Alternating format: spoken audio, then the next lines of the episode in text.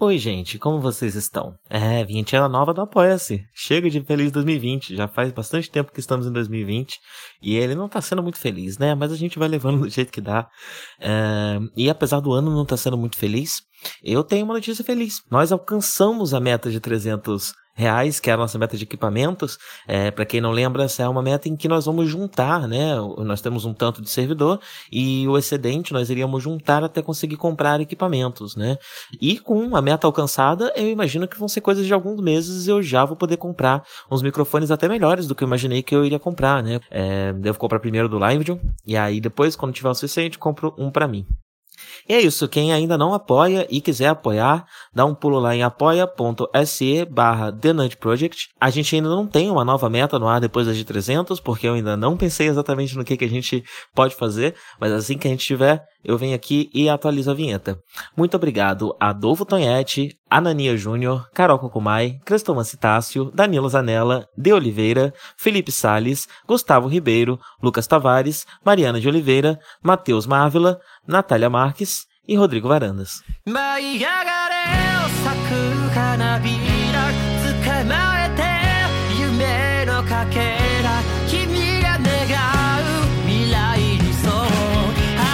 やってくる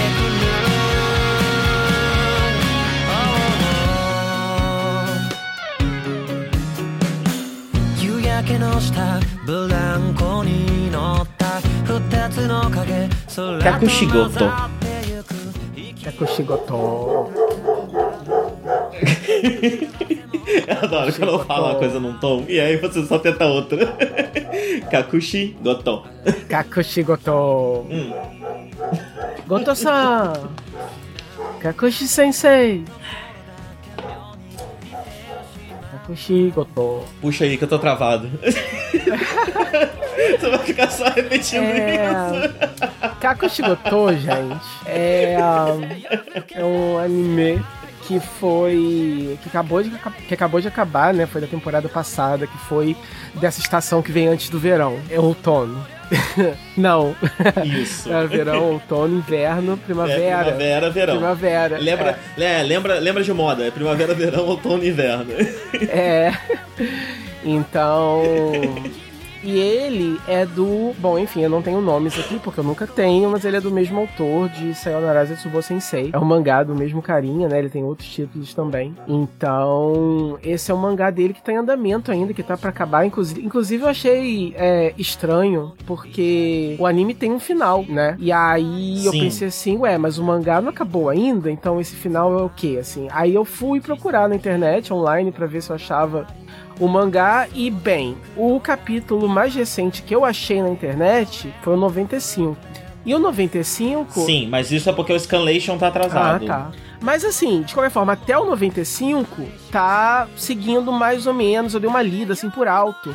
E tinha algumas coisas diferentes, algumas coisas a mais, mas era basicamente o que tinha rolado na série, entendeu? E aí eu me pergunto o que vai ser isso, assim, tipo, eles anteciparam o final que vai ser mesmo, o final do mangá.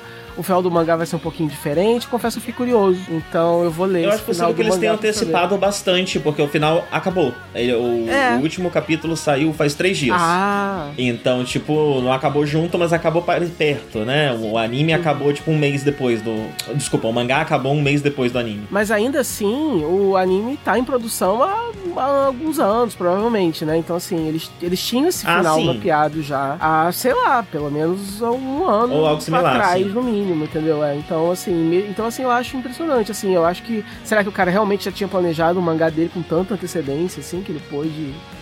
Ah, enfim, não sei. Eu não sei muito bem como o mangá e o anime se relacionam, porque eu não li e eu tentei muito achar na internet comparações e tal, e não achei nenhum artigo que realmente muito, apontasse, sim, não tem é, muito. ninguém comentando, ninguém que leu, entendeu? É, e eu fiquei muito curioso. Porque aparentemente saber o quão ah, diferente meio que é. ninguém tem acesso direito ao, ao que não foi escan- escaneado, né? Acho que só Hum. em japonês, e mesmo em japonês, não sei se. Deve rolar, pra, deve dar pra achar, né? Uhum. É, mas só em japonês, então tem essa dificuldade aí também, né? É, mas é... É, ah, o nome, o nome do autor é o Code Cometa. Isso, Eu não quis te interromper por causa do lag, mas é o Code Aham. Cometa. Aham. E aí o que acontece? Esse anime ele é muito interessante. Ele é uma, uma história com, com algumas camadas diferentes, né? A sinopse inicial dele, que foi o que, que foi o que me levou a assistir, antes mesmo de saber que era do Code, era. É, é porque eu achei muito absurdo. E aí, quando eu vejo um anime que a premissa é muito absurda, mas que tá sendo bem é, avaliado, aí eu fico assim, ah, então isso deve ser bom, eu vou dar uma olhada, né? E aí, porque a premissa uhum. inicial é isso: é um cara, que é o Kakushi Goto, e ele é um mangaka, e ele desenha eti. Ele desenha mangá de não é eti erótica. que ele desenha. Não é, é, não as, é pessoas, as pessoas usam. Não é, não é. O que ele desenha são aqueles gags mangás absurdos. Hum. É, o, ele é um, título é gag, que ele né? desenha né? se parece. Sim, você lembra de Jaguar? Ah, uh, não. Na Weekly Shonen Jump? Ah, lembro. Que era um mangá que a gente nunca lia, é, mas que sempre existia. Sim, sim é uma coisa mais naquela pegada meio Kotikame, uhum. né? Aquele mangá do policial uhum. que durou 100 anos, sei lá, foi gigantesco. Uhum. É, é meio esse tipo de mangá. Então é um mangá de gag, de, de humor, mas é um humor sujo, um humor rasteiro, um humor que vai envolver genitais, que vai envolver cueca, que vai envolver cocô, que vai envolver uma série de, de nojeiras, de assuntos é, desse tipo. Escatológico, sim. É, então. Ele, mas sim, é, é, normal você encontrar por aí dizendo que ele desenha it, mas não é exatamente it que ele desenha. É, eu mesmo mesmo, eu mesmo pensava, por, por senso comum mesmo, por, enfim, é, uso errado do, do, do termo, né? Eu vejo ele desenhando o mangá com teor sexual, aí eu logo associei também a, a Bem, e aí ele desenha esse, esse mangá, e assim, apesar de. Ele é um mangaká muito orgulhoso, né? Ele não tem vergonha do trabalho dele. Inclusive, ele é extremamente dedicado ao seu trabalho, tem uma ética profissional muito grande, que também é um dos temas do desenho e tal.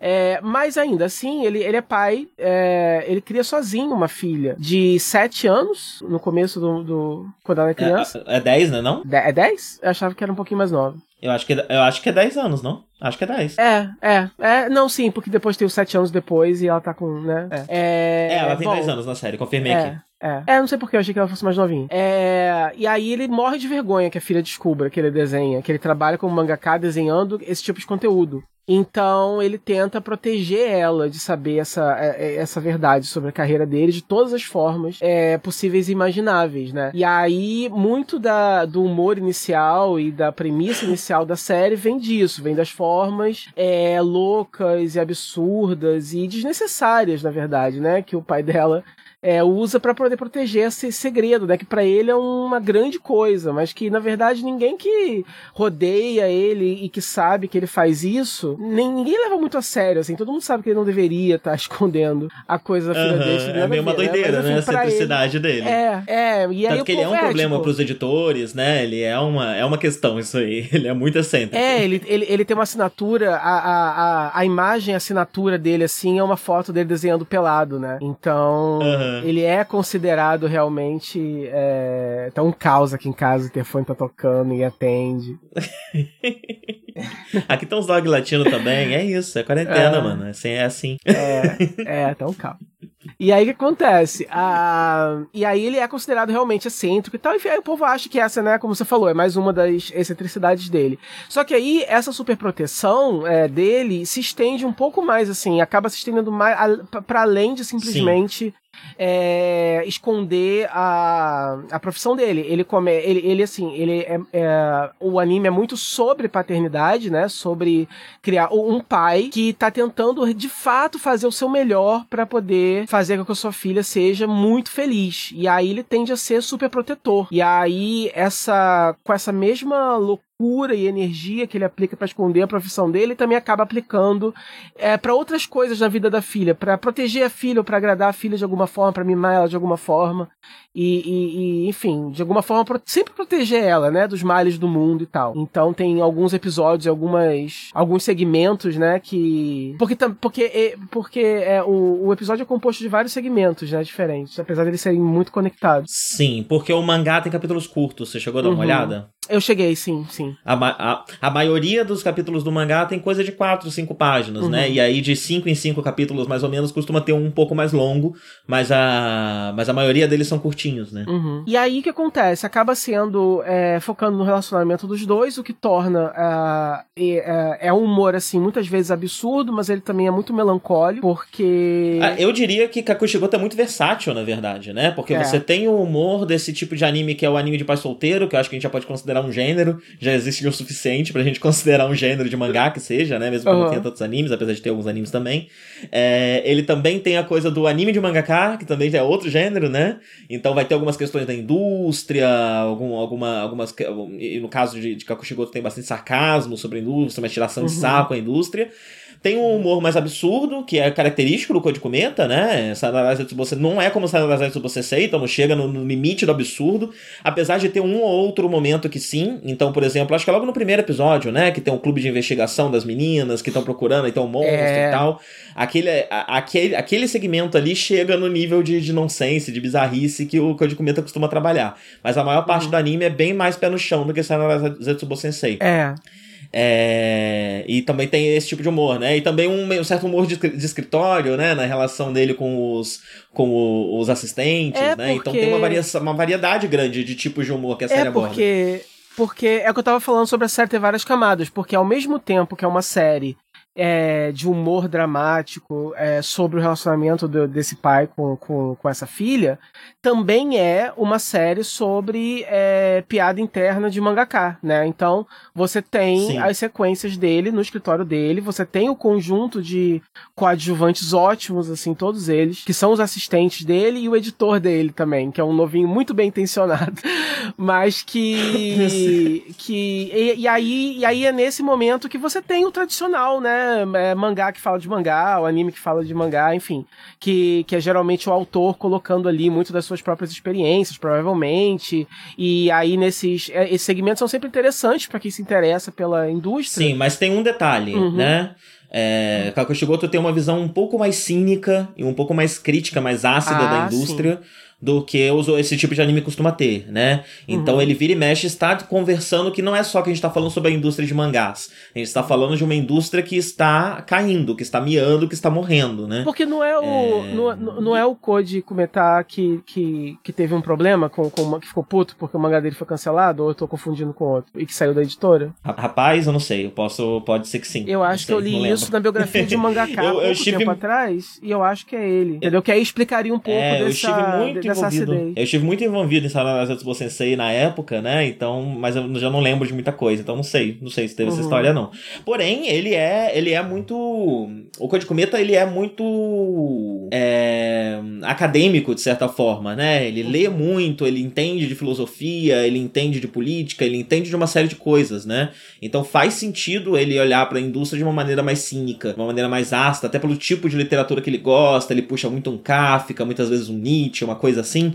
É, eu acho que combina a visão ácida, uma visão crítica, com o tipo de coisa que ele gosta de trabalhar, ou pelo menos é, que ele trabalhou ele... extensamente em Sadarase você sei. Ele, ele trabalhava, ele publicava na Weekly Shonen Sunday, da, da, na Shogakukan, até que eles cancelaram um mangá dele chamado Kateni Kaizo. E aí ele ficou puto e foi pra Kodansha. E aí em 2014, desde 2014, ele agora é freelancer. Então, uhum. ele tem uma certa. Ele deve ter uma certa vivência, assim, meio complicada nesse mundo de editorial. E aí ele deve colocar um pouco disso, né, dentro do, da história. Sim, com certeza certeza, com certeza, né? Tem, eu cheguei até a dar uma pesquisada de quão, uh, quão biográfico o Kakushigoto é, né? Se ele tá falando de uma relação dele e tudo mais.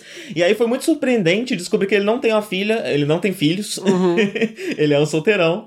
É, e ele comenta, né, que ele não, não se vê na figura do, do Kakushigoto, até porque ele fala que ele fez um Kakushigoto muito kakoi, né? Muito muito legal, muito ele, ele atrai muitas mulheres, né? Ele flerta com todo mundo, ele é uhum. é muito atraente. É, e, uhum. e, ele não se vê dessa forma. Realmente é um, é um personagem, né? É, mas com certeza tem a visão do Kakushigoto da indústria expressa ali, né? Nesse personagem, nessa outra pessoa que não é ele, não é uma questão biográfica, mas tem sim, com certeza, muito da visão dele ali. Né? E aí... Inclusive, isso hum. dele não ter filha. Ah, não, termina só, assassino, que eu acho que você tava no meio de um. Não, fala aí.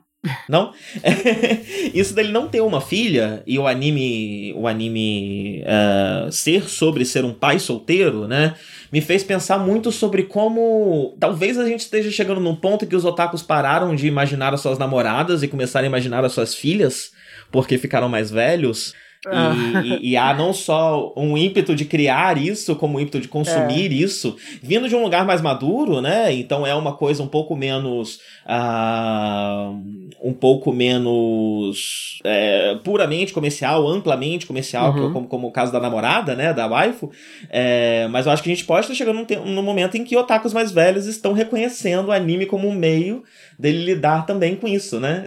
Como, como na juventude o, é, o anime ajudou, a, a, cultura otaku ajudou ele a lidar com seus hormônios, que estavam em ebulição, querendo namorar alguém, pegar alguém, ficar com alguém, trepar. É, agora ele cuida dos hormônios que estão pedindo um filho. é, faz muito sentido.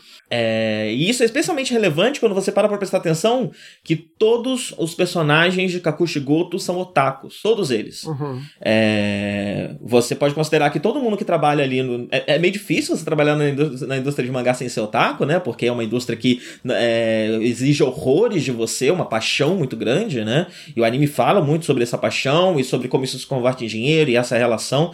É, eu acho que o final, principalmente, é o que mais comenta isso. Eu quero fazer um blocozinho de spoilers no final.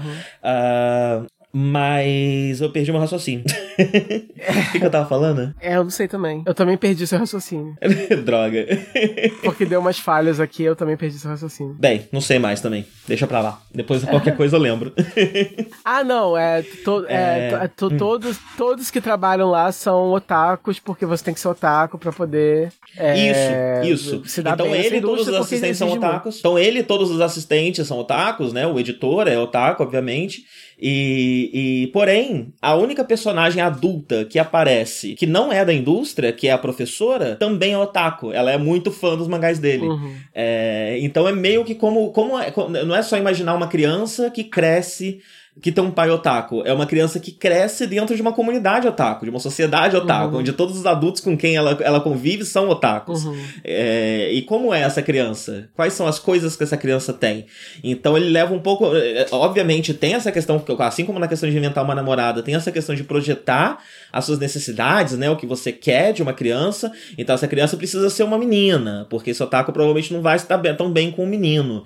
É, isso pode ter uma conotação lolicon, mas você também também pode olhar isso como, bem, eles são tacos, né? Então eles devem ter sofrido muito bullying, então deve ser difícil lidar com uma criança, um adolescente é, do, do sexo masculino, né? Então, bem, essa menina precisa, precisa ser uma menina, até porque uhum. essa é, acaba sendo a convenção, né? A mulher acaba sendo sempre um um, um, é, uma representação, né? Ela acaba sendo um símbolo não só do que eles desejam, mas também do que eles, do que eles querem, do que eles querem para si, do que eles querem ser. Se você pensa em Haruhi, se você pensa em Nagata, se você pensa em tudo isso, uhum. a filha também tem um pouco disso. É, mas ela também tem que ser quietinha, tem que ser, não pode ser uma criança tão espivitada, mas ela também não é tão quietinha que ela não parece uma criança de verdade, né? Ela tem, ela é uma criança tímida, mas ela é crível, né?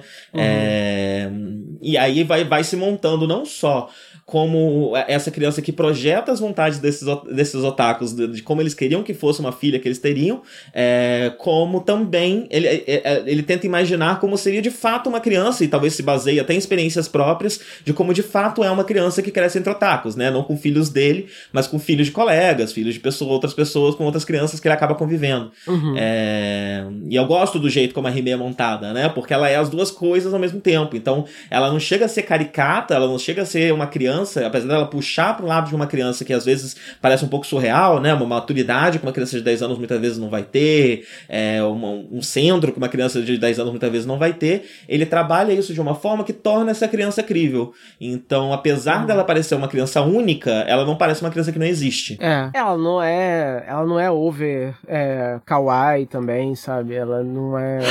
ela não parece ser só uma, uma idealização de, uma, de, um, de um fetiche, entendeu? Entendeu? Ela é uma garotinha mesmo, ela era cara de ser fofa, etc, mas ela é uma filha que alguém teria, entendeu? Como você falou, é, você reconhece uhum. a você reconhece ela como uma como uma criança possível assim, não só como é, a manifestação de, de uma de uma lista, entendeu? De, de características que tem que ter, né? Sim. O Kakushigoto tem na, na relação com ela uma super proteção que talvez algumas pessoas poderiam ler, né, como uma espécie mesmo de fetiche, né, porque ele não quer que, que namore, não, enfim, né, tem uma, ele, ele forma um, um, um cerco em torno dela, né, e vê ela como propriedade, mas isso é uma característica que você vê em pais, inclusive no Ocidente, né? Uhum. É, e não necessariamente eu acho que estaria ligado, enfim, aí eu teria que ir pro Freud para saber é. se realmente estaria ligado a qualquer espécie de desejo, né? É, mas eu acredito que não necessariamente tem uma questão de desejo, é uma questão cultural, uma questão que traz problemas e que tem problemas, mas que fazer essa conexão que, ah, otaku é lolicon, logo isso tem uma ligação com o lolicon, eu acho meio, meio barato, né?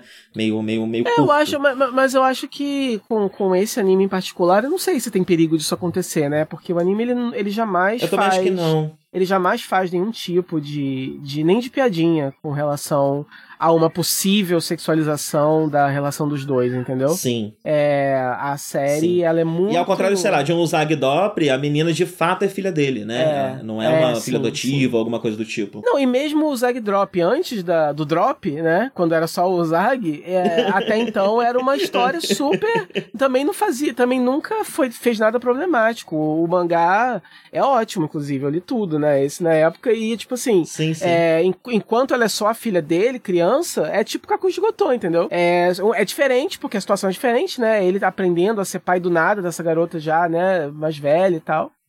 É, mas ele é, é também não, não, não, tem nada assim, nem remotamente sexual entre os dois. É, é só uma, um, um, anime sobre um pai tentando criar uma filha, entendeu? É... Sim. E, aí é isso. E aí, tipo, mas eu, eu gostei dessa, de, de, dessa, dessa puxada mais de comentário cultural que você aproveitou para fazer, não tinha me ocorrido. É isso, que todo mundo lá dentro é otaku e como esse anime, de uma forma geral, ele é, representa diversas, diversos desejos, assim, né, do, do homem otaku, assim, que é provavelmente sim, o, sim. Né, quem tá lendo. E aí, bom, uh, e aí o anime tem isso, tem o, tem o humor, tem, tem o relacionamento dos dois e tal, e também tem um, um, um mistério, assim, né, no ar, porque você é, não sabe direito é, a história do, do, dos dois, assim, o que aconteceu, por que que o, o Kakoshi Goto é um cara, é, é, cria sozinho a filha, né? A gente imagina que a mulher dele morreu, mas morreu como exatamente?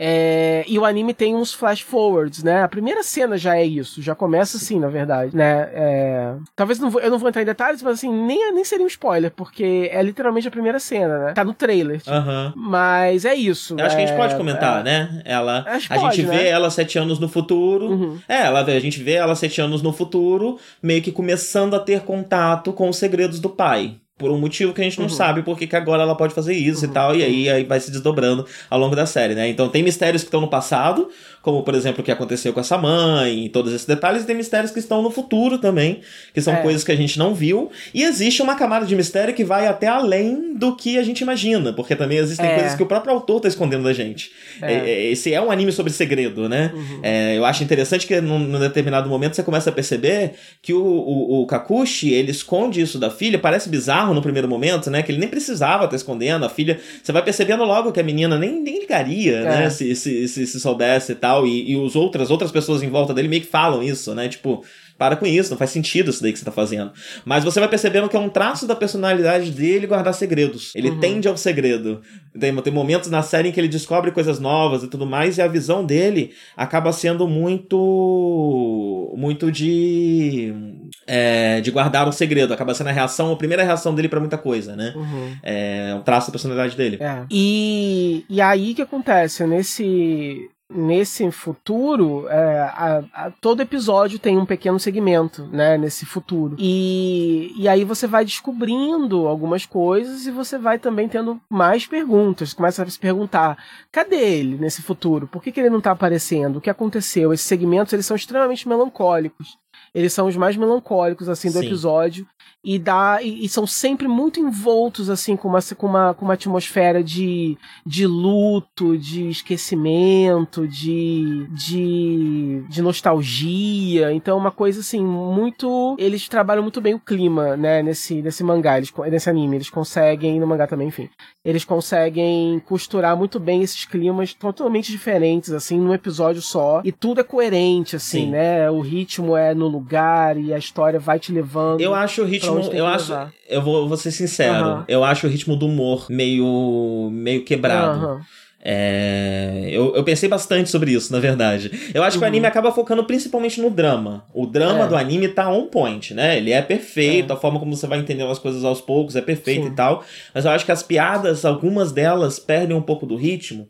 E eu acho que isso vem por conta de um, da forma como se dá o humor do Kakoshigoto. Ele uhum. tem um. O do Kakoshigoto, desculpa. Do Koji Kometa. É, ele tem esse humor que ele é meio, meio pesado. A piada ela vem junto com diversos diversas referências diferentes, com, com trocadilhos, com uma série de coisas, uhum. né? Tanto que num determinado momento eu fiquei até com vontade de, de ter uma legenda com um pouco mais de notas, é que eu tinha até tinha algumas. Uhum. É, eu até perguntei para você, né, se não tinha outro release e tal. É, porque eu lembro que, sei lá, quando, quando eu li essa Sanaraza Tsubo Sensei, assisti a Sanaraza Tsubo Sensei, junto com o episódio tinha um blog, um post no blog, que era referência, referência, referência, um monte de detalhe, um monte de coisa que ele tá compondo ali, né? É, Kakushigoto é muito mais leve nesse quesito, Uh, mas eu acho, principalmente depois que eu li o mangá, eu acho que a, o ritmo do humor e da piada se perdeu um pouco em algumas piadas e em alguns momentos. É, o trabalho anterior dele, que foi adaptado para animação, que foi Sanada Zetsubo Sensei, era de outro estúdio, né? É, inclusive, o estúdio que cuida de Kakushigoto, ele é um estúdio que eu não, não conheço muito bem. Ele é o Adia do Animation, né? Ele, ele uhum. existe faz bastante tempo. Uh, desde 93 ele faz umas coisas e tal, mas ele não tem muitas séries dele e as séries que são dele não são tão famosas assim. Uh, então é meio que um que umas séries B, assim, uhum. um, ou um material infantil, nichado, coisas desse tipo. Uhum. Uh, enquanto quem, quem adaptou Sayonara Zetsubo Sensei Uh, foi o. Só pra não falar bobagem, mas eu acho que foi o Shaft, não foi? Foi o Shaft, é. Foi o Shaft. Foi o Shaft, né? Que tem uma, uma, uh, uma tendência à experimentação muito é. maior. E eu acho que essa experimentação acaba ajudando para preencher essas lacunas do humor do, do Code Cometa. Uhum. Né? Nesse segmento que eu falei que, que beira mais o absurdo e tudo mais, o anime se deixa aí um pouco mais e acaba acertando do ritmo, mas ao mesmo tempo ele gasta metade do episódio nisso, uhum. né? Então eu acho que também tem uma questão de ter que enfiar enfiar história demais numa série de é, só 11 episódios, 12 episódios, né? É, uhum. Eu acho que, que talvez até para apressar o final, como o mangá já estava acabando, eles meio que colocaram tudo que estava no mangá lá, né? Eu acho que a gente pode imaginar isso. Então são 12 volumes para 12 episódios, é muita coisa que precisa ser exprimida em cada uhum. episódio. Então acho que é por isso que o humor acaba perdendo um pouco o ritmo. Uhum. É, não acho que seja o ponto forte de, de Kakushigoto do anime. O mangá, o mangá é bem, é bem engraçado, eu li bastante. Inclusive o mangá, ele é, dá para você encarar ele como as histórias por trás dos comentários do mangaka no canto do mangá, uhum. Né? Então, quando você tá lendo um mangá na revista semanal, ou até mesmo no Tankohon muitas vezes vai, né? O mangaka muitas vezes gosta de deixar uma, uma, uma, coluna ali do lado, onde ele faz um pequeno comentário e tal. Tem uns que gostam de escrever muito, tipo o, o de Samurai X, né? Gostava de fazer um troncão assim, era metade da página que, que ia pro, uhum. pro, pros comentários dele. É, mas tem outros que escrevem uma, duas frases só, é algo bem curtinho. Uh, e no mangá de Kakushigoto, todo capítulo termina com os comentários do Kakushigoto no mangá dele. Então, ah. Normalmente é um comentário que não conta a história inteira, ou que romantiza uma parte, ou enfim, mas que ele colocou no mangá dele, tá, tá, tá em on, uhum. né, esse comentário, e que tá ligado a toda a história. Então é meio que como se ele tivesse, o mangá estivesse te contando as histórias por trás de cada uma dessas, desses comentários de rodapé do autor. Então, e talvez... isso se perde completamente na adaptação, né? Talvez isso não, seja... isso não, não, é perceptível em momento nenhum da adaptação. Talvez, talvez valha a pena, então, voltar e ler, né? Mesmo já, já agora que eu já vi o, o anime, né? Se... Não, super vale a pena. Super vale a pena. Tipo, tudo que tem no mangá, tudo que você vai achar com Scanlation, o anime adaptou. Eu acho que, que foi tudo, né? É... Mas eu sou, eu sou muito fã do Code Cometa. Uhum. Eu, eu, gosto demais dele, uhum. né? Eu, eu, li bastante no mangá Sayonara Zetsubo Sensei. Eu, na época que o dólar tava barato, eu comprava os volumes uhum. é, do Book Repository, né? E aí eu comprei até o 6, aí o dólar começou a subir, e eu comecei a não ter dinheiro para comprar mais e parei. É, e na época não tinha Scanlation até o final. Hoje em dia tem. Ah. Então tá bem tá nos meus planos para breve reler Sayonara Sensei inteiro e provavelmente fazer um Gcast. É, e eu gosto demais do trabalho do Code Cometa, né? E não é só as ideias que ele tem, ele também sabe trabalhar com humor muito bem em quadrinhos, e ele sabe trabalhar com uma, uma, um, um excesso de informação que não te sobrecarrega, especialmente em texto, uhum. né? Que você pode parar, reler, é, pensar e tal. É, e, é, e é um humor que muitas vezes você tem que parar e refletir um pouco pouquinho, duas, três vezes, uhum. antes de entender exatamente o que, esse homem tá querendo dizer, né? É... Então eu acho que o mangá, ele é, ele é muito rico, é mesmo que você já tenha visto o anime. É, bastante, especialmente do lado pro, pra, pro lado do humor. Uh, o que eu vi do drama no mangá até agora, o anime recria com bastante, bastante fidelidade, assim, não só em realmente mostrar as coisas como acontecem no mangá, mas também em clima e em todas essas outras questões, fotografia e tal. Agora o humor eu acho que ele é meio quebrado. Uhum. É, eu vou. Eu vou dar uma olhada mesmo porque. Uh, e também é um dos destaques do, do anime, né? É o traço dele, que é muito lindo. E sim, obviamente sim. é sempre melhor apreciado no mangá. É, mas eu achei que em Kakushigoto eles conseguiram, mesmo não tendo o mesmo nível de é, experimentação que tinha Sayonara Zetsubou Sensei, talvez até mesmo por causa do tom que eles estavam buscando no anime mesmo, enfim. Sim. É, mas ainda assim eu acho que eles conseguem elevar da melhor forma assim possível. Eu acho que é um anime muito luxurioso assim. Ele é muito bem desenhado, ele é bem animado, as cores são ótimas e eles conseguem traduzir o traço do Code muito bem para tela, porque as páginas dele, né, são muito elegantes, são muito bonitas, são obras de arte muito bonitas, né? Ele tem esse estilo meio é meio é, plano, vetorizado, né, e com muitos detalhes, e é uma coisa minimalista, mas extremamente e com muito elegante. de arte clássica japonesa, é. né? Se você pensa naquelas artes do, do logo do pós-guerra e tudo mais, tem muito uhum. disso na arte do Code Cometa. É. E é sempre assim, tudo muito anguloso e simples, mas tudo muito bonito, né? E aí é, é, de, é de pirar, assim, né? E aí eu acho que eles fizeram um ótimo eles fizeram o melhor possível, mas que o melhor que dava para fazer mesmo. Eu acho que não, em termos assim, concordo, assim, realmente conseguir transferir, é, tipo assim, na, no cuidado de transferir a, a beleza é, visual do, do mangá pro anime, fizeram muito bem, porque é um anime muito bonito. E aí. O encerramento é maravilhoso, maravilhoso. É. Tem, um, tem um momento do encerramento especificamente que o, que o Kakushigoto vai dar uma corridinha, e aí uhum. tem é, o movimento do pé dele no chão e tal, e dá para você sentir a gravidade ali, né? Tudo feito com muito carinho, uhum. com muito cuidado. O jeito como o pé dele é. meio que torce um pouquinho, ele perde um pouco de equilíbrio, mas começa a correr. É lindo, é lindo. Uhum, sim. E aí. Isso seria uma coisa que seria um deal breaker para mim, se fosse, tipo assim, se eu começo a ver o anime e ele é feioso e. Ah, não, vou só ler o mangá mesmo, entendeu? Mas eu continuei vendo o anime, porque assim, quando. Uhum. É o artista é, que, assim, que eu gosto muito da arte dele, então eu prefiro sempre ler, né, o mangá ao invés de ver o anime daquilo, né? É. Monster, por exemplo, né? Eu li o mangá, mas eu não tenho vontade de ver o anime e tal. É, mas é, nesse caso eu continuei vendo, porque eu tava achando muito bonito, assim. Uhum. E aí me, me, me, me, pegou. E aí, assim, e, e, com, relação a, com relação a personagens, o último comentário que eu, que eu tinha, né? É, eu tinha começado a falar, mas eu esqueci que é que os coadjuvantes, que são basicamente os assistentes dele, né, a galera envolvida e a professora da filha dele e tudo mais, é, tem uma outra menina, né, que é a menina que quer ser idol e que é amiga da Sim. Que também faz amizade com ele. As colegas de colégio, que, se eu não me engano, são personagens de Sanara Zetsubo Sensei. Ah, é? Se não todas, pelo menos algumas delas, sim, eu reconheço. Ah. Eu não sei se é só o design muito parecido ou se realmente são, Seria mas ótimo. eu acho que realmente são. Seria ótimo se fosse. É... E aí, mas é assim, os coadjuvantes, eles são bem coadjuvantes mesmo, né? É, não é a proposta ali é, ir a fundo, ou dar backstory, ou dar um episódio pra outra pessoa, isso não vai acontecer. É... Sim. Eu, eu, eu não acho Tanto que, que os assistentes... Uma Uhum. Os assistentes, os nomes deles fazem referência à função deles enquanto assistente. Então, o cara que apaga tem um nome Nossa. que é sobre apagar. A menina que preenche tinta tem um nome que é sobre preencher tinta. Então, realmente, é. eles não são personagens completos. Eles são é. ferramentas, né? É. Mas ao mesmo tempo eles são muito carismáticos, seja pelo traço deles que é bem distinto, seja porque eles têm um traço de personalidade né, forte e eles têm uma função muito presente na história, né? Então, apesar Sim. deles realmente. A amizade entre eles é muito forte, é. né? Eles são realmente amigos, né? É. Eles passam tanto tempo juntos e realmente deve ser uma ligação que muito mangaka deve ter com seus assistentes, uhum. né? Porque vocês passam tempo pra caralho. Você passa mais tempo com essas pessoas do que com qualquer outra pessoa da face da Terra, né?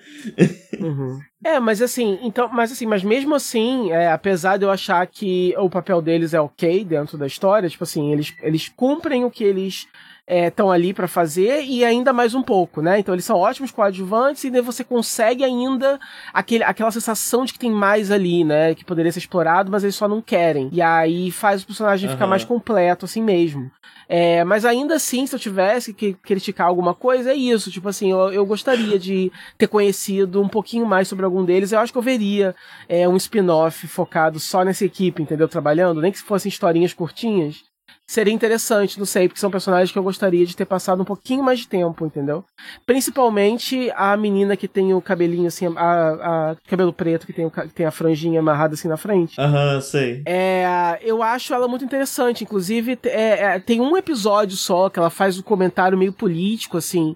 E aí, eu não sei se foi viagem minha, mas eu percebi que foi um comentário meio, sei lá, meio comunista, meio anarquista, sei lá.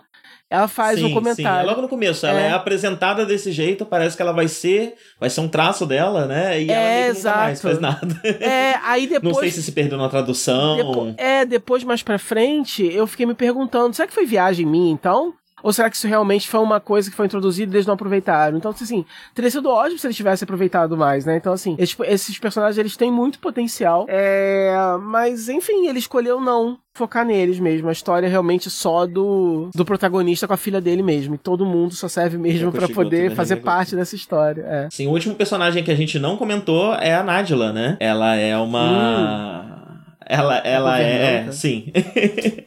ela é diarista, né? Do, do, do, do Goto, né? Ela, é, ela limpa é. a casa dele de vez em quando. De vez em quando ele chama ela pra, pra é. limpar e cuidar da criança, né? E ela é Indonésia. É... Aí depois tem, tem, tem algum, algum. Depois tem uma, umas brincadeiras com, com ela ser uma xamã, né? E eu não sei exatamente o quão racista é aquilo, porque a gente tá é. falando de Indonésia, de uma, de uma questão bem regional. É. mas gosto bastante dela também. E gosto que é normal você ter personagens de pele escura na obra do, do Code Cometa. Uhum. Em, e, e, estrangeiros, estrangeiros que normalmente não é tipo estrangeiro. Muito, no anime é muito comum você ter o estrangeiro genérico, é. né? Então esse é um cara de pele escura, de onde ele vem? Sei lá. que culto, não sei. De qualquer lugar que não aí é tem aqui. Tem o branco louro. É, tem, e tem, um, aí tem o branco louro e o moreno. São os dois tipos de, de, de, de, de, de estrangeiro que existe no mangá. De onde eles são, sei lá. E o Code Cometa costuma especificar um pouco mais, né? Ah. Então tem, tinha a menina americana no, no, no, no Sanarazetsubo Sensei, eu não lembro exatamente, mas tinham outros personagens também que não eram japoneses, Sanarazetsubo Sensei, é, e a Nájila agora. Oi. Voltou? Voltou. Estávamos aonde? Eu estava terminando de falar da, da Nájila, que era a única personagem que a gente não tinha comentado. Ah, sim. sim. E é isso. É... é, uma história, então, que ela e... tem. Ela tem mistério, ela tem drama, ela tem humor, ela tem comentários. É, é sobre paternidade, sobre sociedade, sobre amizade, sobre o espaço de trabalho ali, a indústria do mangá também, com essa visão muito particular que o autor tem sobre, sobre isso. E, e tudo chega numa conclusão, tem um final, o que é sempre um alívio, e é uma conclusão emocionalmente satisfatória, apesar de ser um pouco é, corrida e um pouco estufado de informação num episódio só, o último episódio, ele consegue ser. Sim. Eles correram muito, né, com alguns, algumas coisas que, que precisariam de um tempo maior para você digerir. É... Sim, mas... eu, eu, acho que precisava de pelo menos uns três episódios. É, Naquele último é, deveria ser uns três. É, porque eles começam a responder mistérios e aí começam a apresentar coisas que você nem sabia o que era um mistério, o que era para ser revelado, eles começam a revelar. E aí tem uns twists meio melodramáticos, meio de telenovela. E aí. Mas ao mesmo tempo ele trabalha com todos os elementos que o mangá é, trabalha. É. Né? Então vai ser um final que é sobre relação pai e filho, que também é sobre segredo, que também é sobre a indústria de mangás, é. que também é sobre a arte de fazer mangá, que vai juntar tudo isso numa é. mesma história, grande, um grande melodrama. É. Eu quero comentar um pouquinho, não sei se a gente vai conseguir por causa da internet ruim, mas se der eu quero fazer um bloco de spoilers. Não, eu acho que a gente pode passar para ele, né? Então é isso, é, resumidamente, vale muito a pena assistir. Vale muito a pena ler também. É... E é isso. Escolha o seu método, se lendo ou assistindo, ou ambos, mas consuma essa história, porque ela é muito é, bonita e muito interessante, muito intrigante também. Uma mistura muito especial, assim, um anime desses que vai ficar pra história recente, assim, entendeu, galera? Eu, tomara que a galera comece a descobrir mais. Podia estar tá bombando um pouquinho mais, né? Não tá irritando tanto assim. Uhum. É, seria um anime que de repente se beneficiaria de ser lançado na Netflix ou algo assim, entendeu? Que eu acho que ele teria, teria um fôlego, assim, para alcançar uma audiência maior do que aqui ele alcançou, mas é um clássico. Mas antes de seguir pro bloco de spoilers, eu vou só falar de duas coisinhas que estão aqui na minha lista, eu esqueci de falar. Uhum. É, o encerramento, ele é muito, muito bom, né? A música é muito gostosa. É. E eu fui pesquisar, é, e essa música é um clássico. É um pouco raro a gente ver esse anime. Eu acho que é a primeira vez que eu vejo, na verdade, né? Uma, a música é de 81. Ela se chama Kimi wa Tenen Shoku. E é uma música que foi muito famosa no Japão no começo dos anos 80. Ela tinha em comercial de televisão, em todo canto você escutava ela. É um hit do começo dos anos 80, né? É, e eu achei isso especialmente interessante em um anime que tem um tom nostálgico, né? O, o final vai, vai, vai, vai lidar um pouco mais com isso, né? Mas você tem um, um, uma ligação, o pensar o passado, o reviver o passado, né? Porque é um anime que tá lá na frente e tá atrás, né? Tem flash forward tem, e tem é, coisas e tem, tem o passado, né? E eu acho que o que, que a Engine acaba dando esse primeiro tom foi a minha primeira dica pro tipo de final que esse anime ia ter, é, por trazer esse, esse elemento nostálgico. Ele traz muito uma questão, um, um fator muito nostálgico pro japonês. É... E aí a segunda coisa que eu, que eu queria comentar, antes da gente entrar no bloco de spoilers, é que apesar de eu achar que o humor ele tem um probleminha de ritmo, especialmente nas piadas, ele acaba servindo para a segunda função dele, que é uma função muito parecida com o que você vê acontecer em, em séries como Parks and Recreation, The Office, é, que são séries para falar de piada de escritório, mas que aos poucos aqueles personagens vão virando que pessoas queridas, né? Vão virando amigos, colegas, pessoas uhum. que você conhece, que você sente um carinho por, e a série vai cada vez mais sendo sobre esse carinho que você sente por essas pessoas e não exatamente sobre um, um humor mais clássico, né? De piada, de punchline. É, e no caso de Kakushi Goto acontece a mesma coisa. Então, por mais que, que tenha esse pequeno problema de, de, de, de, de ritmo nas piadas, é, o anime ele constrói o tempo inteiro esse sentimento para que ele possa ser utilizado é, no, no, seu auge no último episódio, que aí é só drama do início ao fim, né? E é só a, as resoluções dos mistérios e a junção das coisas que você veio, os pedaços que você veio juntando e decifrando até então. Uhum. Então vamos falar de spoilers. A partir de agora, se você não quer saber o que acontece em Kakushigoto, é, pare de ouvir, vai lá assistir. Não é tão longo, são 12 episódios, então dá, dá, pra, dá pra fazer isso rapidinho. Uh, antes de entrar nos spoilers, o, deixa eu comentar tem, que. Tem o rolê que. Tem o rolê do nome dele, né? Que. Dos trocadilhos envolvendo o nome do. O nome do anime e o nome dele, né? Kakushi Goto, que é o nome dele. E aí uh -huh. tem Kakushi Goto, que é tipo o trabalho de desenhar, uh -huh. mas também pode ser lido se você separa de um jeito diferente, como trabalho secreto. Olha que legal. É, então no, no nome do anime tá tudo isso, né? Tá o nome nome do personagem, tá o fato dele trabalhar desenhando e ao mesmo tempo ele trabalhar, é, ele não ele esconder o seu trabalho de outras pessoas. E é interessante que ao mesmo tempo que é a mesma palavra, também trabalha essa questão de tipo, é um, é um capricho dele, uhum. é uma coisa que ele faz porque ele é meio doido, porque na uhum. verdade tá exposto, né? Tipo o segredo do super-homem, tá ali à vista de todo mundo. É. É, eu acho muito bom esse nome. É, nossa, incrível. Eu achei genial quando eu li. Mas antes da gente começar os spoilers, deixa eu deixar aqui o cartãozinho. É... Kakushigoto, o mangá é do Code Cometa, saiu na Monthly Shonen, Shonen Magazine, tem 12 volumes, acabou de acabar, faz 3 dias no momento dessa gravação. É... E o anime, ele é do estúdio Adiador Animation Works, uh... e Uh, tem 12 episódios também. Acabou também recentemente, faz um mês aí. Uhum. Mas vamos falar desse final. Vamos uhum. falar desse final. A primeira coisa que eu quero falar aqui desse bloco de spoilers uh, não é o sobre o final, mas sobre quando. Alguns episódios antes do fim, quando ela descobre que tem caixas de idades que vão além dos 17 anos que a mãe tinha deixado para ela. Uhum. E a primeira caixa que ela abre é sobre um mangá que ela entende como um mangá sobre uma vida cotidiana. É um mangá sem graça. É um, é, não tem, ele não faz o humor, o humor escatológico dele naquele mangá. É um mangá sobre o dia a dia, né? É... E ela comenta que ela gostaria de ter uma vida, é uma vida cotidiana do tipo que ela gostaria de ter, é um mangá meio que representando esses dias felizes que ele teve e que o, e que o anime tá retratando, uhum. né? É, e o que eu achei interessante nisso dela, dela olhar para o mangá e pensar que esse é um mangá que tá mostrando uma vida muito cotidiana, mas que ela gostaria de ter, é que esse acaba sendo um comentário sobre o próprio Kakushigoto, sobre o próprio mangá, uhum. né? Porque é um mangá que tem um humor que ele é, em sua maior parte, bastante cotidiano, No final, a gente acaba descobrindo, né, que, que ele tá revivendo os melhores dias da, da, da vida dele até então, né? É, e por isso essa questão nostálgica que tem na música do final. E no fim das contas, o mangá também é um retrato de uma vida que ele gostaria de estar tendo. Uhum. E eu fiquei pensando até que isso talvez até vaze um pouco pra, pra intenção do autor, né? Talvez seja até uma dica para uma possível intenção do, do Code Cometa, né? E o mangá também ser sobre uma. É, é, especialmente nessa questão que eu falei dele estar tá inventando uma filha que não existe. É, também ser sobre uma vida que ele poderia ter, uma outra vida que ele. que Não que ele ache necessariamente que a vida dele é horrível, mas uma outra vida que ele. que seria boa para ele, né? uhum. né? Que, ele, que seria gostosa para ele ter. É...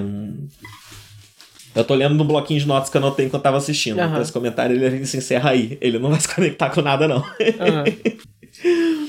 É, mas no final, no último episódio, a gente descobre muitas coisas, né? E eu, eu queria quebrar algumas das coisas que a gente descobre, porque eu acho que elas têm um simbolismo que vai além do que a gente pensa e vê no primeiro momento. Você tá aí ainda? Porque caiu aqui. Tá bom. É, a primeira coisa que a gente descobre é que ele tem um outro segredo e que e essa é a parte mais corrida, né, do episódio. Logo no começo, é, na paulada, você descobre que ele é filho de uma de um famoso ator de kabuki que teve um filho com uma prostituta, pelo que eu entendi, né, ou algo similar. É um filho bastardo, algo do tipo. Eu acho. E por causa disso, eu, eu, eu, eu não sei, ah. se, eu não entendi que era uma prostituta, mãe, mas é um filho bastardo, não? sim. Eu não, eu não entendi isso, não. É, eu, não fiquei, eu, eu, também posso estar, é. mas com certeza é um filho bastardo. Uhum. eu, eu achei que era uma prostituta porque ele é meio que um segredo também, uhum. né? Ele guarda esse segredo da própria filha, então a filha não conhece a família dele, porque de certa forma ele foi um segredo para a própria família. Eu fiquei com essa impressão uhum. em um determinado uhum. momento. Então ele é essa pessoa que tem essa personalidade que tende ao segredo porque ele cresceu num ambiente de segredo e ele mesmo foi, é um segredo, uhum. né? Então por isso que é natural para ele guardar segredo de tudo. Uhum. É, por conta dessa história dele. Eu acho interessante que apesar de ser passante, de parecer até meio troncho, né? Porque ele fala disso e dali já parte para um outro lado, né? É, sobre, sobre outros temas e outras coisas que estão acontecendo. É só tipo os dois primeiros três minutos do episódio é, que que tratam desse assunto, mas eu acho que acaba sendo importante para explicar o personagem. A gente descobre a origem, né? A história de origem dele, por que, que ele é essa pessoa cheia de segredos? Uhum. Por causa desse elemento aqui, né?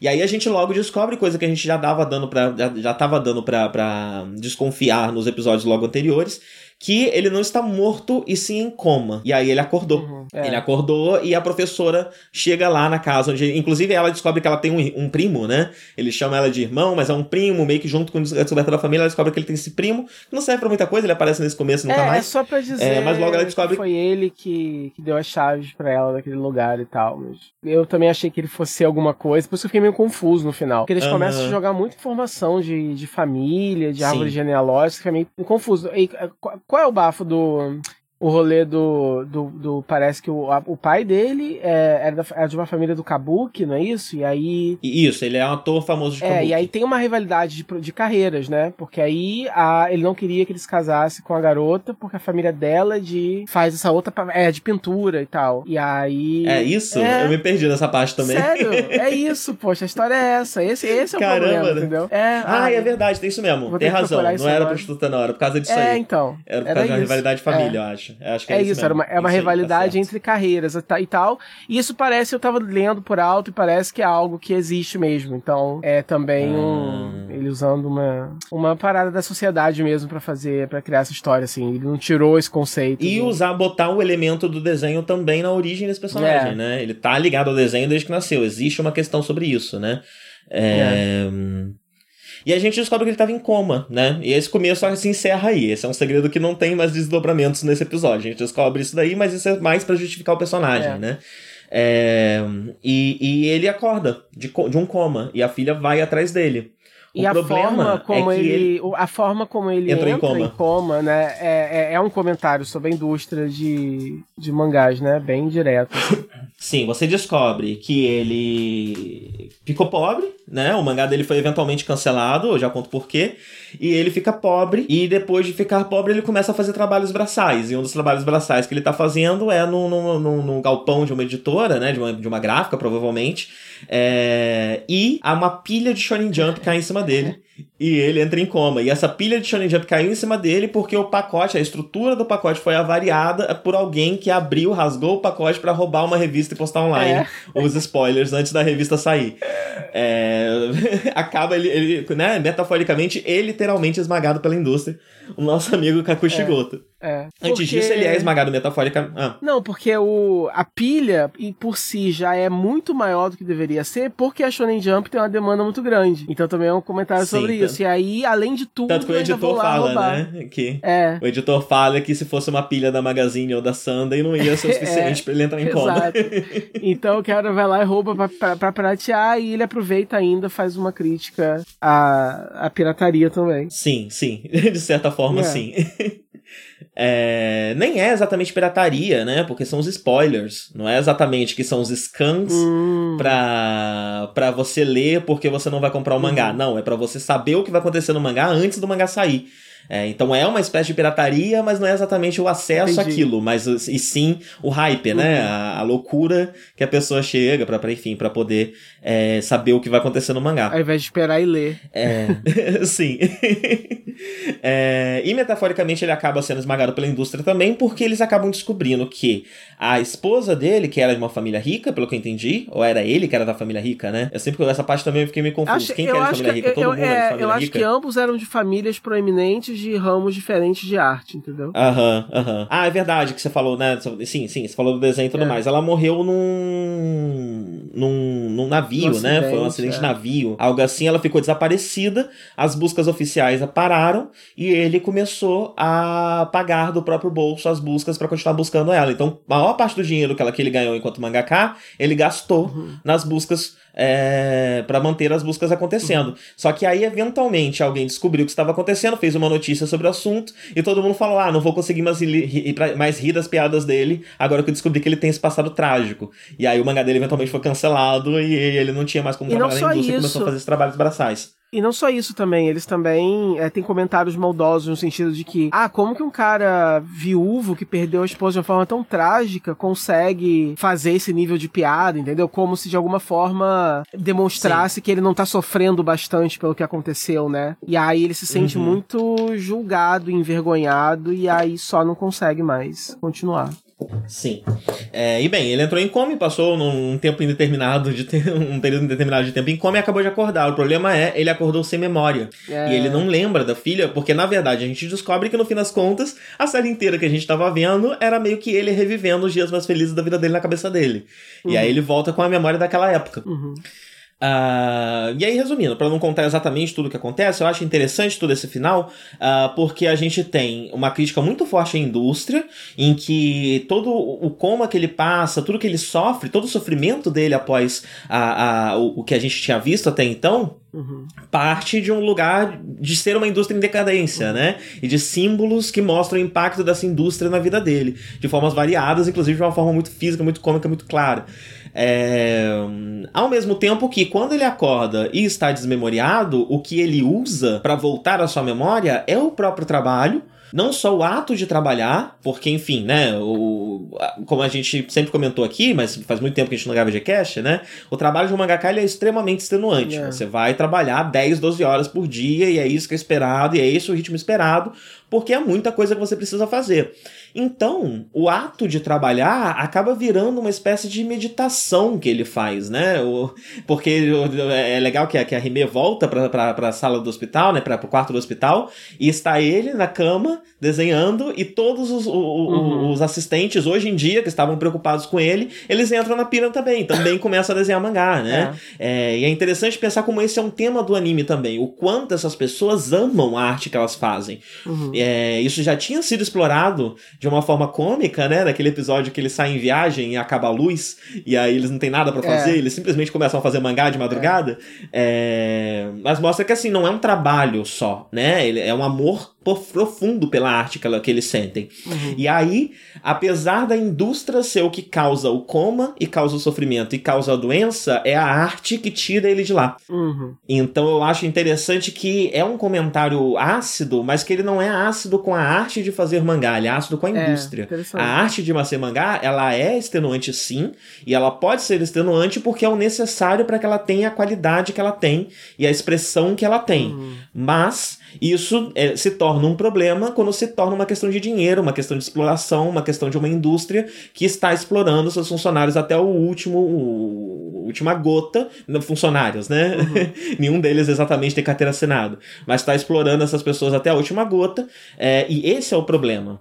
Mas não é porque a arte é difícil que, que, que, que a arte de fazer mangá é um problema. Uhum. E eu acho interessante como ele consegue construir isso de um jeito muito. É, é, é, uma argumentação tão bem montada, todo, todo aquele humor que a gente viu, todos os comentários que a gente viu ao longo da série acabam se tornando um certo debate, uma argumentação para ele conseguir criticar a indústria sem criticar a arte, para ele conseguir uhum. separar essas duas coisas de uma forma tão clara na nossa mente uhum. é, e tão instintiva que a gente nem precisa ficar parando para fazer esse raciocínio que eu tô fazendo aqui para entender, é. É, que, que, que você não tem como você confundir o que ele tá falando. Ele claramente tá falando disso, ele tá criticando a indústria e exaltando a arte. Uhum. Sim.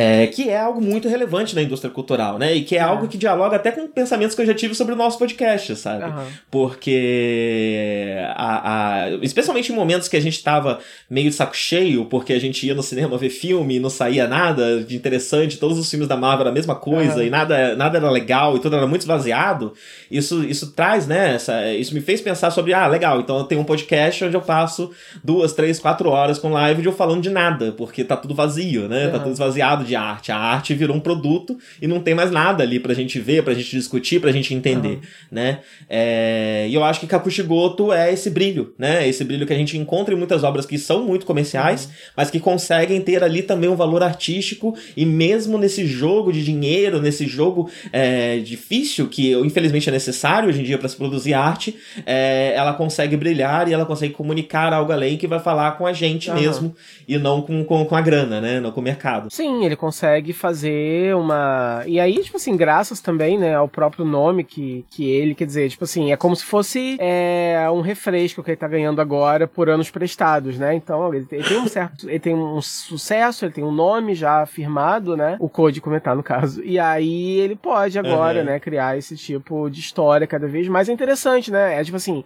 é, ele, ele tá num ponto interessante da carreira dele. Ele tá mais maduro, ele não parece estar tá indo mais devagar por isso, né? Ele quer dizer, eu acho que se ele quisesse parar de fazer mangá, ele poderia, ele teria dinheiro para isso já, imagino. É, então, é curioso é imaginar o que mais ele, ele ainda tem para contar, o que mais ele ainda tem para dizer como artista, né? Porque Kakushigoto foi ótimo, então dá para ver que ele agora tá se interessando por esses outros assuntos. Então agora eu tô curioso para saber, eu tô feliz que ele tá nativo ainda. Não é sempre que você consegue uhum. ter um artista que tá nativo ativa ainda depois de tantos anos, né? E aí que você consegue ver que muitos deles alcançam o seu, o seu pico, às vezes até depois, né? Da hora que, que era esperado que eles alcançassem, né? Mas de repente você nunca tem essa chance de é, ver porque ele vai se aposentar antes, ou porque ele vai encher o saco, ou porque às vezes, infelizmente, ele vai morrer muito cedo.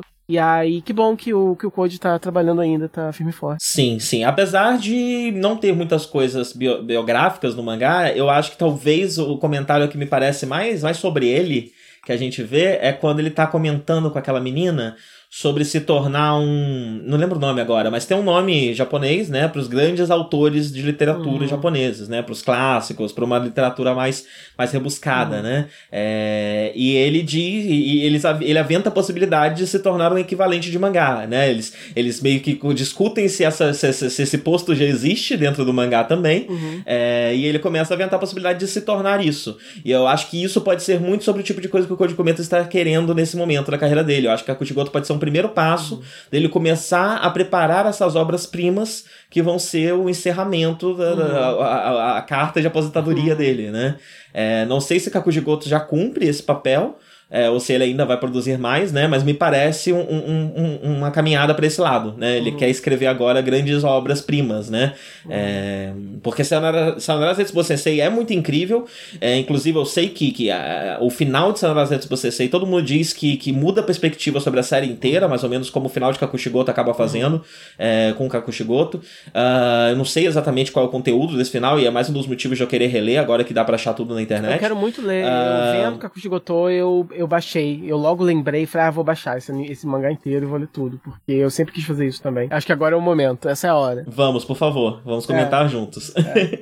Mas ele ainda é um mangá com uma característica de ser serialização muito maior do que Kakushigoto, né? Kakushigoto é um mangá que é grandinho, mas não é tão longo, são 12 volumes. Sanarase você tem 30 volumes, né? É um negócio muito mais shonen jump, né? Muito mais paulada. É, então acho que talvez ele esteja em busca disso, de obras mais curtas, mais concisas, é, menos abarrotadas de informação, como o Kakushigoto é, né? Kakushigoto ele parece estar querendo fazer tudo ao mesmo tempo. É, desculpa, Kakushigoto não, Sanara Setsubo Sensei ele parece estar querendo fazer tudo ao mesmo tempo. Uhum. Enquanto em Kakushigoto ele faz muitas coisas ao mesmo tempo, mas é uma quantidade mais limitada, né? Um trabalho um pouco mais sólido, existe um tema uhum. mais bem definido. É, e eu acho que talvez seja para aí que ele queira é, caminhar agora, ele queira fazer obras menores, mais contidas, com uma quantidade mais limitada de temas, mas que vai pôr ali em prática tudo que ele aprendeu com, com, com, com até agora, uhum. né? E aí no final você tem ele. Ah, o final é assim, é, é óbvio mas assim, é esperado, né? Mas ao mesmo tempo eu achei bonitinho. É. Esperado assim, tipo assim, você não fazia ideia do que tinha acontecido com ele, né? Mas a partir do momento que ele tá ali, aí no final ele, ele falar que agora ele quer fazer um mangá sobre o que a gente viu, é tipo assim, você fica assim, ah, claro que ia terminar assim, entendeu? Mas mesmo assim eu achei, eu achei charmoso. E o fato da, da Rimei agora desenhar também, então é, termina com essa, com essa brincadeirinha de que agora é ela que desenha o mangá escondido do pai. Sim, sim. E a filha ideal que esse autista está inventando. Tam... Esse autista, nossa. olha a projeção. esse otaku né? está inventando. Sim, projetei. A filha ideal que esse otaku está, está, está projetando também é otaku, né? Cresce para ser otaku. É. É, não, mas aí todo mundo, né? Aí o nerd vai querer ter filho nerd, o, né? O uhum. cara que gosta de futebol quer que o filho goste de futebol também, isso aí é normal. Sim. Sim. Eu acho interessante essa coisa de pensar numa. Agora já puxando aqui para um lado um pouco mais pessoal, até agora que eu já falei autista sem querer, né? É, essa coisa de imaginar uma filha, né? Imaginar uma criança é algo que hoje em dia eu já não faço tanto. Eu meio que cheguei à conclusão que é, é melhor. Eu prefiro não ter filhos, né? Que é, é me parece o mais sensato. Hum. Uh, mas eu, especialmente no final da adolescência, eu projetava demais, imaginava demais uma filha, né? Era algo muito similar a, a, a esse, esse fenômeno que, que eu comentei do, do, do dos otakus imaginando seus filhos, né? É, e aí eu tinha nome para ela e imaginava como, como ela ia gostar das mesmas coisas que eu e tudo é. isso que, não sei se é comum, mas comigo aconteceu e eu acho que com você aconteceu um pouco também, né? Uhum. É, pelo que a gente já conversou. E, e enfim, enfim eu, eu, eu tendo a, a, a, gostar desse tipo de história porque é, para mim também é nostálgico. É interessante essa história de lidar com nostalgia, né? Porque pensar nisso para mim é nostálgico. Não é uhum. algo que eu tô pensando agora aos 30, que seria a idade de ter uma filha, mas algo que eu pensei na juventude por sei lá o que, sei lá por que motivo. Aí Freud tem que explicar é. também. Ah, eu vivo pensando na, na, na, na, possibilidade. Eu super faria isso se eu tivesse já a, a estabilidade financeira para isso. Eu faria isso agora, entendeu? Nesse momento, eu adotaria alguém. Caramba, é. não. É, eu... Só que eu sei Enfim, que eu falando, adotar é algo que, que eventualmente é, talvez é, eu faça. Não, eu tô falando mas, de boca mas, é, mas não, talvez eu faça não, mas fosse... adotar é o que... Eu não, eu não pretendo adotar, mas adotar é o que eu faria se me desse a vontade de ter um filho. Eu, eu é. acho que faz muito mais sentido do que ter um filho biológico. Sim, não, não. É, não, aí não. Isso aí tá fora de cogitação, eu nem penso. Quando eu penso na possibilidade, não é biologicamente que me ocorre, entendeu? É, é adoção mesmo. Bem, é isso. Terminando com esse, é. esses nossos sonhos aqui de crianças e filhos. Passados é. e presentes e futuros. Quem sabe um dia, né? Quem sabe um dia vai ter a. Eu vou botar, sei lá, meu filho no microfone pra falar.